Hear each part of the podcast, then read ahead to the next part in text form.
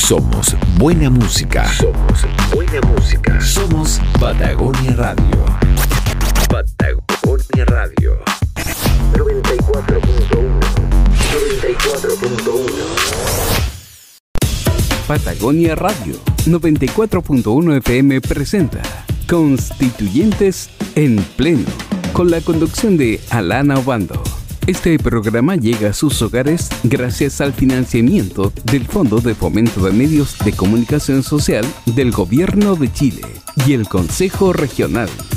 Bienvenidos a Constituyentes en Pleno, a través de Patagonia Radio.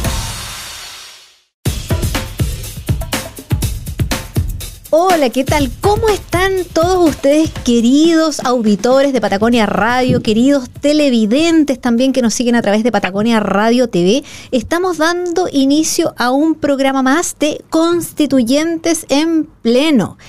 Este programa que tiene como objetivo eh, interiorizarnos un poquito, que ustedes conozcan en qué han estado nuestros constituyentes. Por supuesto que tengo una gran invitada para hoy, porque no, este programa no lo voy a hacer sola, no, para nada. Tengo a una eh, constituyente del Distrito 26, por supuesto, del nuestro aquí, que nos va a acompañar y vamos a conversar un poco de en qué ha estado trabajando, cómo lo ha pasado, cómo ha sido su experiencia en estos meses que llevamos ya trabajando desde el 4 de julio en adelante, que comenzaron a, a trabajar en pleno.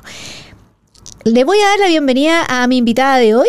Ella es Adriana Ampuero. ¿Qué tal, Adriana? ¿Cómo estás? Hola, muy buenas tardes. Gracias por invitarme. Encantada de estar con ustedes. Qué bien. Eh, ¿nos, ¿Nos escuchas bien, Adri? Sí, lo escucho súper. Ah, perfecto. Ya, muy bien. Eh, me gustaría conocerte un poquito más, Adri, porque en el fondo eh, entiendo que, que, que, tú eres eh, de Chiloé, entiendo que eres de Castro, también entiendo que al menos para mí eres una mujer joven, eh, 30 y algo años, tengo entendido. Y, y hasta donde mis conocimientos van, también estudiaste Derecho en la Universidad Católica de Valparaíso, eres egresada de Derecho, y, más no sé si, por ejemplo, tú ya traías una trayectoria política o, o, estos son tus primeros pasos un poco en la política. Cuéntanos un poquito más de ti, cómo, cómo ha sido tu vida para llegar hasta acá como eh, constituyente electa por el 26. Bueno, eso eh, depende del enfoque en que se mire. ¿eh? Cargos de elección popular es el primero al que me postulo en mi vida. Eh, yo creo que bueno, quizás eso es mentira también. Me, me postulé alguna vez a, a, Reina de la Simpatía en la, en la escuela cuando estaba en prekinder. También gané por elección popular. Ah, muy bien. Pero este, este es mi, mi segunda elección popular, por decirlo de alguna manera. Y, y la verdad es que eh, una sorpresa para mí. No soy alguien que esté muy acostumbrado tampoco al, al escrutinio público, así que eh, bueno, yo diría que esta es la, primera vez que tengo un cargo de, esta envergadura más encima, es bastante eh, nuevo para mí todo. Eh, ahora en, relación a la política local, yo he estado ligada a la política local eh, básicamente a través de las asambleas y los cabildos locales. Soy vocera de un movimiento acá en Chiloé que se llama Movimiento Archipiélago Soberano y soy miembro también de una red de organizaciones territoriales y asambleas de los lagos. En mi época estudiantil también eh, fui fundadora de la Coordinadora Nacional de Chilotes en el continente y estuvimos muy activos durante el Mayo Chilote del 2016 y, y básicamente pertenezco también a una generación de jóvenes chilotes que salió a estudiar y quiso volver a aportar a su territorio. Correcto, o sea, de bueno, además, además debo decirlo, eh, eh, no me sorprende que haya sido eh, reina cuando chiquitita, porque eres muy buena moza. no, que, pero pero de la simpatía. De la ojo. simpatía, ah, de la simpatía, pero sí, igual. Sí, es un cargo un poco más difícil de ganar. ¿Eh? Bueno, además, a veces sí, por supuesto. Así que eh, mucho, mucho mérito en aquello. Ahí empezaste a dar tus primeros pasos en, en el liderazgo. sí, claro. claro. ya, ya en pre-kinder. Eh, claro, ya en pre-kinder. Eh, bueno, y, y, por supuesto que, que has, has, participado activamente en muchas cosas también hasta llegar ahora. Y cuéntame, ¿cómo te has sentido trabajando en, en la convención constituyente? ¿Esto ha sido como en, en el ambiente, en las conversaciones, en el trato, en las relaciones con tus pares, con tus compañeros, por así decirlo. ¿Esto ha sido como te lo imaginabas? ¿Ha sido más fácil, más difícil? Cuéntanos un poquito más de eso. Mira, ha tenido de, dulce y a graja y, quizás eso tiene que ver también con, el hecho de que yo soy nueva en, cargo de elección popular. Eh, para mí, por ejemplo, el, asedio mediático, que la prensa esté siempre encima, eso es un poco complejo de abordar. Eh, me cuesta, yo soy una persona quizás de, de, un perfil un poco más, más tranquilo, más calmado, más reservado. Y, en ese sentido eso para mí ha sido eh, bastante fuerte como de, asumir, que uno llega al trabajo y está la prensa ahí, ahí fuera. Eso es, difícil. Pero en cuanto a la relación con los convencionales, eh, tengo una, buena relación con los convencionales independientes, de escaños reservados, eh, tengo un diálogo muy permanente y abierto también con otras fuerzas políticas, eso repercutió que terminé siendo electa como coordinadora de la Comisión de Descentralización por unanimidad de mis pares, es decir, voto por mí la derecha, la izquierda, los independientes, los escaños reservados y, ese, claro, es un honor para mí también, es un, es un reconocimiento alguien que, ha estado siempre abierto al diálogo. Qué bueno, mira, sobre eso te, voy a preguntar más adelante, hazme recuerdo por favor, por cuando hablemos un poquito de las comisiones, para que me vuelvas a contar y, en más detalle de, eso. Eh, felicitaciones también, por, por cierto, de, de esa unanimidad, que no es fácil de lograr cuando observamos un clima bastante polarizado y a veces a veces vamos viendo que esta cosa se pone difícil justamente por esa polarización. Entonces, como dices tú, eh, entendiendo que, tú fuiste por la lista insulares e independientes del movimiento La Lista del Pueblo, eh, que te hayan apoyado tus otros convencionales de derecha, por eh, ejemplo, es, es, interesante. No, eso eso no es así. Ah, yo no, no fui por la lista del pueblo. De hecho, fui exactamente fui por insulares e independientes. ¿Ya? Eh, Insulares Independientes es una lista que viene desde la red de organizaciones territoriales y asambleas de los lagos. Y la verdad es que no tiene nada que ver con la lista del pueblo. De hecho, en algún momento tuvimos una, un ofrecimiento para formar parte y nosotros nos negamos rotundamente. Somos un movimiento territorial. Y lo único que nosotros recibimos realmente de la lista del pueblo fue una especie de apoyo comunicacional que se ah, dio durante la última semana de campaña, pero no, no somos parte de, de ese movimiento para, para nada. Ah, perfecto. Bueno, y bien válida la, aclaración por lo demás. Una pregunta, Adriana. ¿Cómo te imaginas el eh, Chile en unos 10 años más? Uy, eh, yo soy una, una soñadora antes de mí, así que me imagino un Chile más inclusivo, me imagino un Chile plurinacional, me imagino un Chile donde la vivienda, la vivienda digna sea un derecho, donde podamos también vivir en paz y no vivir con territorios intervenidos militarmente. Me imagino un, Chile eh, absolutamente diverso también, porque creo que la diversidad está nuestra riqueza. Y yo creo que lo que más espero es poder tener un Chile descentralizado. Yo tengo un territorio donde el centralismo impacta muy duramente a las familias. Ok, y un poquito abordando el tema de la vivienda, em, ¿cómo te imaginas el tamaño, la construcción, el material de una vivienda que, para, a tu juicio sea una vivienda digna? Por ejemplo, pensemos en una familia de cuatro o cinco personas. Mira, yo creo que eh, esa es una construcción mental que al menos yo he ido haciendo eh, durante la campaña y durante el ejercicio de mi cargo, donde he podido conversar también mucho con, con los campamentos, con las personas con discapacidad. Y yo creo que una vivienda no solamente tiene que ser digna, tiene que ser libre de violencia, que es una demanda también eh, del feminismo en Chile, eh, de las mujeres en general.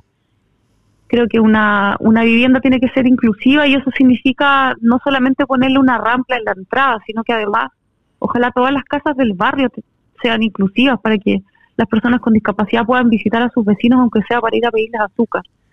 Me imagino también una vivienda digna que no esté en las periferias de la ciudad, sino que esté cercana a los servicios básicos, eh, a la salud, a la educación, que no se mande la gente a vivir a, las afueras desconectados de estos servicios básicos solamente porque tienen dificultades para encontrar dónde vivir. Me imagino una vivienda pertinente también, y eso tiene que ver mucho con las culturas de nuestros territorios. Una, una casa de cemento, por ejemplo, en Chiloé, sería algo totalmente impertinente al territorio. Nosotros acá tenemos casas de madera, de tejuela, eh, porque albergan mucho mejor el calor, y creo que, que todos esos elementos van configurando, yo creo, mentalmente para mí lo que debería ser una vivienda digna y, y he llegado a esa conclusión también conversando mucho con la gente.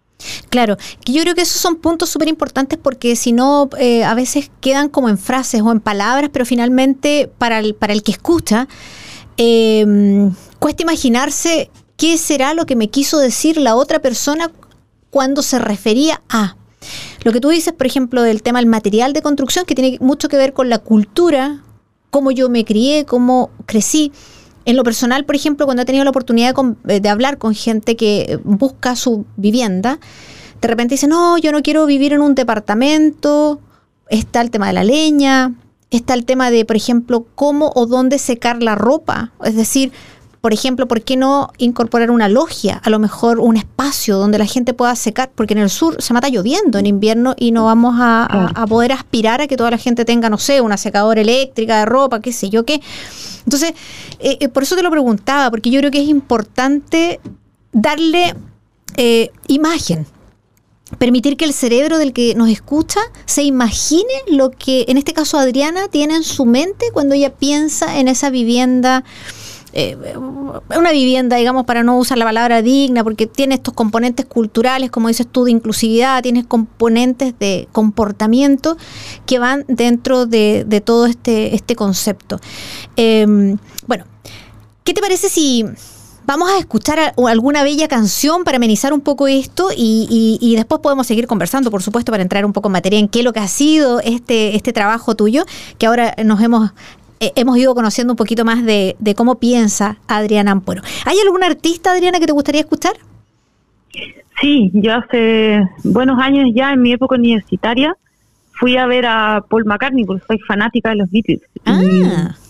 la canción de cierre del concierto fue Hey Jude, que es una canción que a mí me gusta mucho y diría de las mejores de la historia de la música, así que podríamos ir quizás con esa. Perfecto, pero por supuesto que podemos ir con esa canción y qué interesante que hayas podido ir, porque muchos de nosotros tenemos el artista favorito en el corazón y en, el video, en televisión, pero no hemos tenido la oportunidad, a lo mejor eh, en lo personal nunca he tenido la oportunidad de estar en un concierto en vivo con Paul McCartney. Así que bueno, vamos a ir entonces a escuchar a los Beatles con esa maravillosa canción y a la vuelta vamos a seguir conversando de mucho más con nuestra invitada eh, convencional constituyente electa por el Distrito 20 Adriana Ampuero. Bueno, aquí estamos de regreso después de haber escuchado esa maravillosa canción que estábamos aquí todos cantando, tarareando, etcétera, acompañando la canción. Eh, por supuesto que a Paul McCartney le sale harto mejor que nosotros. Eh, ¿No crees tú lo mismo, Adriana? sí, por supuesto que sí, un genio de la música. Un genio de la música, sí. Bueno, y continuamos aquí en nuestro Constituyentes en Pleno, este programa de Patagonia Radio, Patagonia Radio TV, que permite llevar un poco de conocimiento de en qué han estado nuestros convencionales constituyentes trabajando durante este tiempo. Y hoy día estamos con nuestra invitada Adriana Ampuero.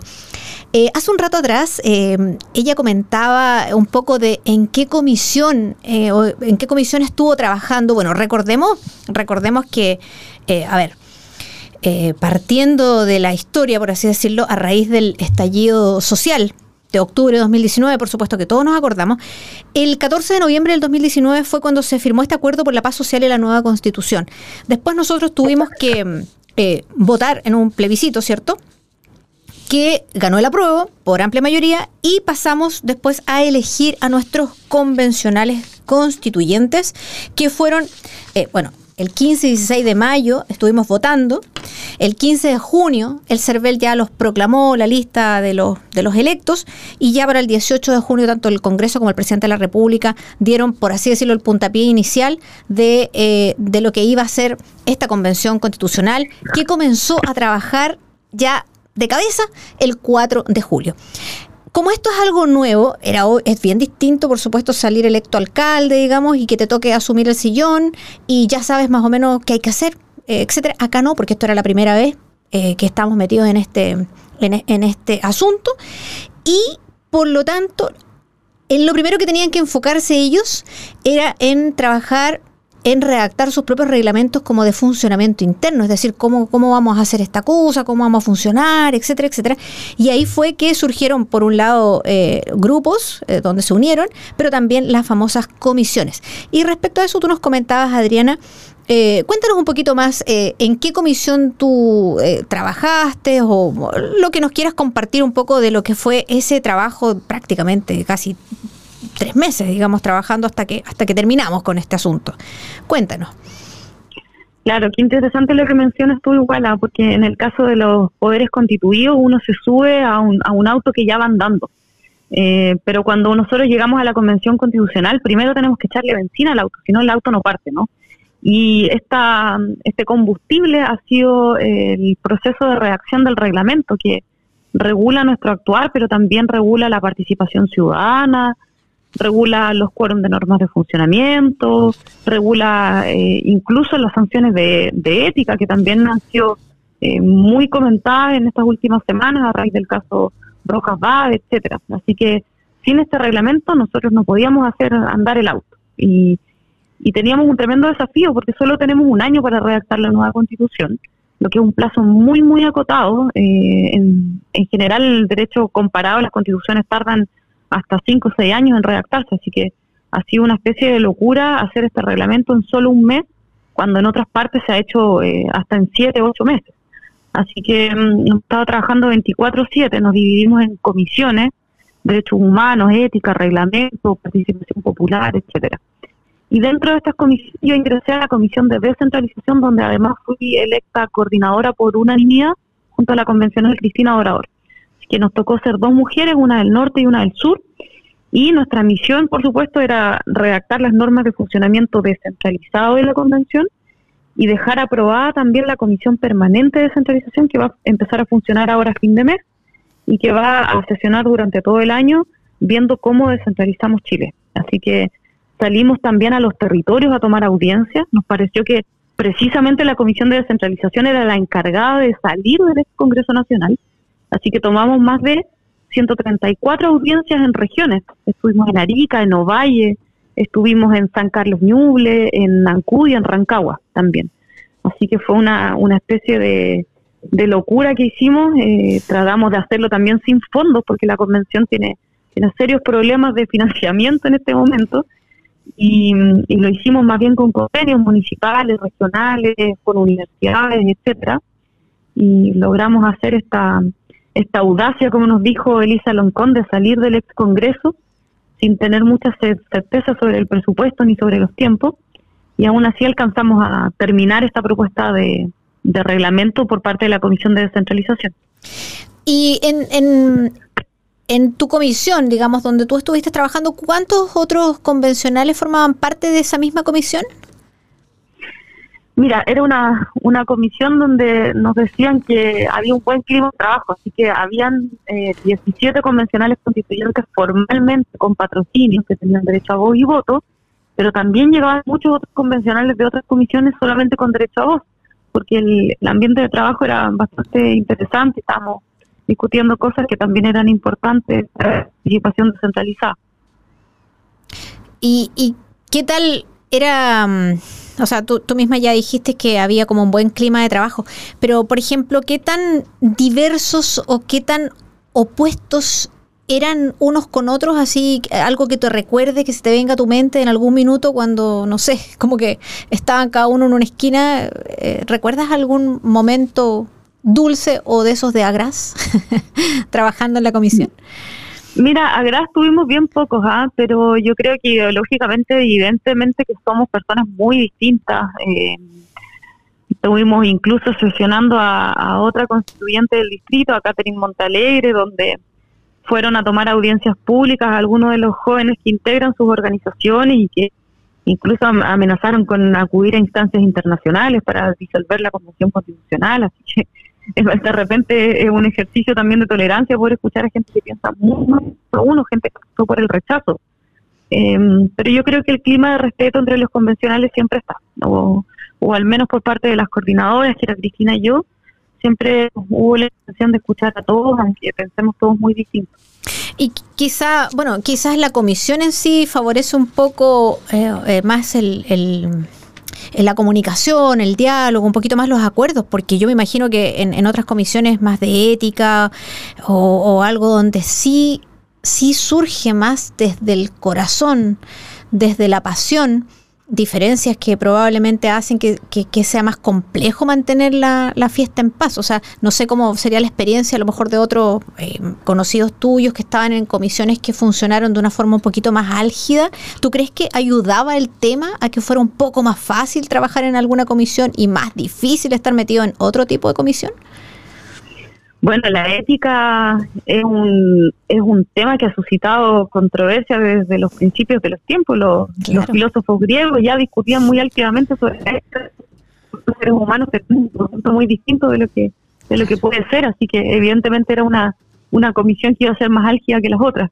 Sin embargo, la descentralización está compuesta mayoritariamente por convencionales de regiones, así que entre, entre convencionales de regiones nos entendemos, dicen por ahí. Porque claro, o sea, todos sufrimos los embates del centralismo. O sea, yo creo que hay una unanimidad en que todos eh, querían descentralización. Probablemente, eh, ¿cómo la queremos? Ahí ya empieza a cambiar un poquito la cosa. ¿Para qué la queremos? Puede que ahí tengamos algunas diferencias, pero de que la queremos, la queremos. Así que yo creo que eso facilitaba el tema.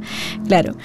Bueno, eh, ¿qué te parece si vamos a, escuchar eh, alguna otra canción?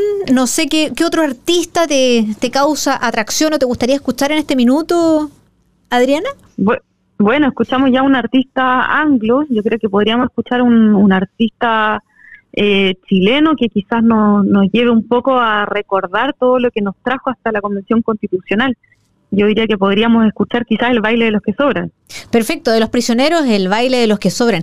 Bueno, esa es la invitación que nos hace Adriana, así que vamos a invitar a todos nuestros auditores y nuestros televidentes que están acompañándonos acá en Constituyentes en pleno en Patagonia Radio, a que vayamos a escuchar a los prisioneros y el baile de los que sobran. No se vaya de nuestra sintonía, que todavía nos queda conversación con nuestra invitada de hoy, Adriana. Bueno, y ahí estábamos ahora esta vez bailando un poquito, con más ritmo, escuchando a los prisioneros. Y continuamos aquí en nuestro programa Constituyentes en Pleno con nuestra invitada que tenemos el día de hoy, Adriana Ampuero, quien nos ha contado un poco cómo ha sido su trabajo, cómo lo, cómo lo ha pasado en este salto eh, que, pasó de, trabajar a lo mejor... Eh, con la ciudadanía, con ciertos movimientos, impulsando sus valores y, tratando ahí de, poner algo por la patria y saltó a la convención constitucional eh, como a la política y a esta cosa un poco más, eh, más dura en ciertos, en ciertos momentos. Bueno, Entendemos, Adri, que terminaron ya la primera parte, que es redactar toda este, esta, esta parte de reglamento, y ahora sí que vamos a entrar al, al, a la parte que toda la ciudadanía está esperando, que es empezar a redactar y empezar a escribir esta nueva constitución. Desde ese punto de vista, ¿crees de corazón ¿Qué, te dice tu feeling interno respecto a, crees que todo este trabajo que están haciendo y que van a empezar a hacer ahora mucho más fuerte va a terminar en una nueva y buena constitución para Chile? Bueno, eh, hay, varias cosas que yo creo. Eh, yo tengo absoluta y, plena fe de que la convención va a llegar a un, buen texto constitucional. Eh, yo creo que sí, de verdad. Veo la correlación de fuerzas, veo las ideas que están adentro de la convención, eh, escucho a la gente hablar de buen vivir, de, ecología, de, inclusión, eh, la escucho hablar de cultura, arte, patrimonio. Yo creo que, que, la convención está llena de gente que tiene muy buenas ideas. Eh, ahora, lamentablemente, creo que la, la, salida pública, la comunicación de la convención ha sido bastante pobre y, y eso hace que la gente se quede un poco con las polémicas que va levantando la prensa, más que con el trabajo real que se está realizando. Nosotros esta semana, por ejemplo, tuvimos que presentar indicaciones al reglamento que van a ser votadas durante la próxima semana. Y estoy viendo acá que presentamos 1.128 indicaciones en un plazo de 48 horas. Eso ha sido un trabajo eh, de locos, de locos. Y yo he visto a los convencionales trabajando hasta las 2, 3 de la mañana. Sin embargo, la gente se queda con la polémica que inventa la prensa, que los convencionales no están trabajando, etcétera, etcétera. Eh, y eso no es cierto. Entonces yo creo que eso dificulta mucho el trabajo, la, mala salida comunicacional.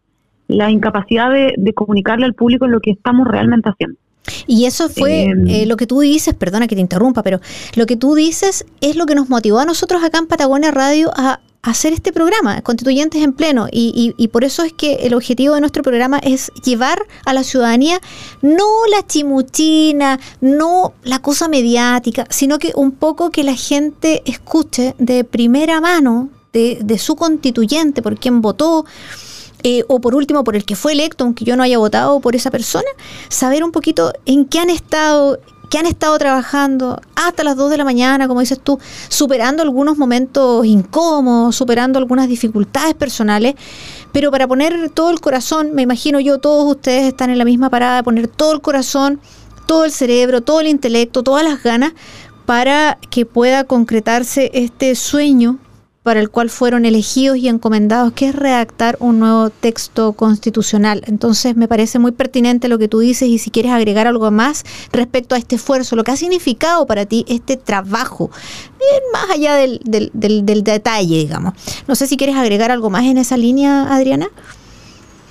Sí, eh, solo, solo reforzar esa idea, que, que muchas veces es fácil quedarse con, con lo negativo eh, y cuesta un poco más informarse e informar también. Yo creo que ahí hay una responsabilidad de los convencionales, como dices tú, nosotros no representamos solamente a la gente que votó por nosotros, sino que representamos incluso a la gente que no votó por nosotros. Y ese es un tremendo desafío, al menos yo me lo tomo con, con mucha seriedad, me siento muy orgullosa también de representar al distrito 26, que es mi tierra, que yo la amo, y, evidentemente que voy a trabajar lo que sea necesario para que esto salga bien. Y creo que ese es el ánimo de todos los convencionales constituyentes. Y acá tengo que ser súper justa. Yo creo que, que salvo salvo algunas excepcionalidades que evidentemente estaban, estaban por el rechazo y no, no quieren que haya una nueva constitución, yo creo que la mayoría de los convencionales sí está en este ánimo, en el ánimo de sacar un, un buen texto también para cambiarle un poco el rostro a Chile, que, que finalmente lo que alegó en las calles fue, fue la falta de dignidad, la falta de justicia. Y, y ese es un, un sentimiento muy desesperanzador. Yo creo que no podemos movernos nunca más en esa sintonía. La idea es que nosotros cumplamos con el mandato que se nos asignó y que podamos devolverle también un poco de dignidad a, las chilenas. Y ese es un, un, compromiso transversal. Un compromiso transversal y yo le agregaría también algo que ha minado eh, el sentir, ahí hablo también como ciudadano, es el tema del abuso. Eh, abusos de distinto tipo que se han generado a distintos niveles y que también es algo de lo cual queremos todos transversalmente salir y que no sigan ocurriendo en ninguna circunstancia. Y mm, para ir cerrando, eh, otra pregunta que, que, a lo mejor le preocupa a mucha gente ahora que estábamos viendo el tema de los dos tercios versus eh, mayoría simple. Y mirado así, en la ciudadanía puede existir un cierto temor y, ahí mi pregunta, de aquí a allá, es decir, de aquí a julio probablemente 2022, que sería como el plazo máximo para que ustedes estén funcionando, ¿tú crees que va a permanecer la posibilidad de que tengamos realmente un plebiscito de salida? Eh, yo creo que no solamente va a haber un plebiscito de salida, que por mandato constitucional tenemos que hacerlo. Eh, nosotros no, no vamos a evadir esa responsabilidad.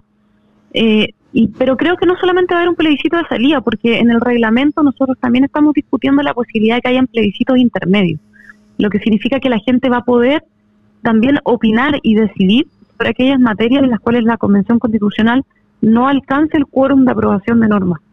Y eso significa que, por ejemplo, si, si no existe el quórum de aprobación de normas para cosas tan relevantes como, por ejemplo, decir si vamos a tener un Congreso unicameral, o si queremos ser un Estado federado, o queremos tener regiones autonómicas. Todo, eh, todos esos temas son, son relevantes para la gente y nosotros estamos trabajando en mecanismos de participación que nunca antes se han visto en Chile y que se van a aprobar en el reglamento, que son la iniciativa popular de norma constitucional, es decir, que la ciudadanía con, con 15.000 firmas va a poder presentar normas ante la Convención Constitucional, eso es, nuevo, recordemos que en el Congreso no existe ese mecanismo, y también los plebiscitos intermedios que no le van a permitir a la gente eh, no estar sujeta solamente a lo que nosotros decidamos en cuatro paredes, sino también levantarse, ir a votar y decidir el, el futuro del país, aquellas cosas que son relevantes. Y ese plebiscito en particular está contemplado en el reglamento para jóvenes de los 16 años en adelante. Así que nuestros secundarios también van a poder votar sobre el país en el que quieren vivir, porque a ellos les va a afectar esta nueva constitución. Claro, eh, absolutamente. Y también obligatorio. Así que nos toca nomás ir a votar. Eso, eso está en discusión, ¿eh? vamos, ah, vamos a ver si eso es así. Sí, porque en realidad, mira, a, a, los menores de edad no los podemos obligar a nada, por no, claro.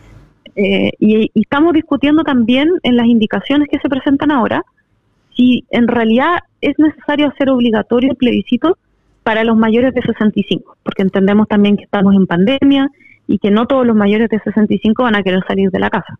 Correcto.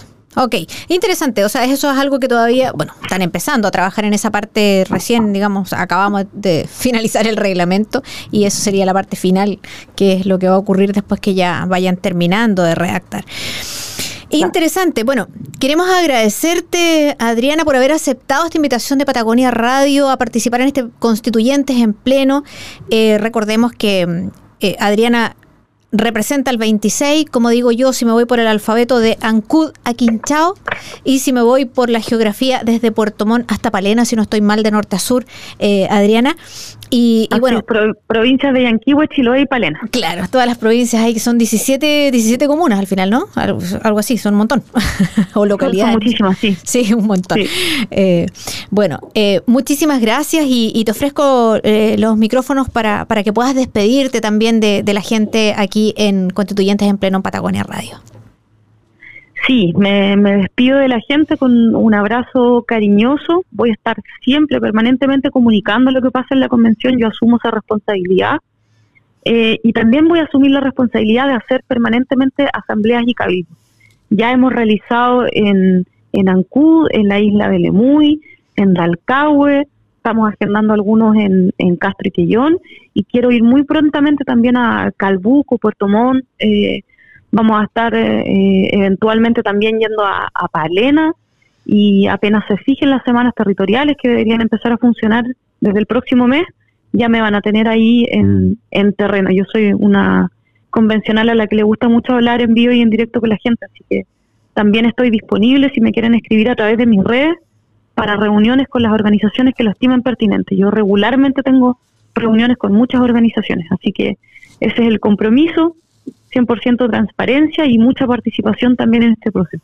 Correcto, bueno, así partiste, Adriana, así que asumo que para ti es te, llena el corazón estar en contacto directo con la gente, con tu gente y, con el amor que tú expresas por la gran isla de Chiloé. Muchísimas gracias y bueno, será hasta una próxima oportunidad. Quiero agradecerles a todos ustedes la sintonía. Espero que hayan disfrutado este programa tanto como nosotros aquí conversando con Adriana Ampuero y desearles a todos que tengan maravilloso futuro por delante y por supuesto Adriana para ti también los mismos deseos de mucho éxito en tu desempeño como convencional constituyente. Hasta la próxima. Muchas gracias. Chao, chao. Patagonia Radio 94.1 FM presentó Constituyentes en Pleno, con la conducción de Alana Obando. Este programa llega a sus hogares gracias al financiamiento del Fondo de Fomentos de Medios de Comunicación Social del Gobierno de Chile y del Consejo Regional.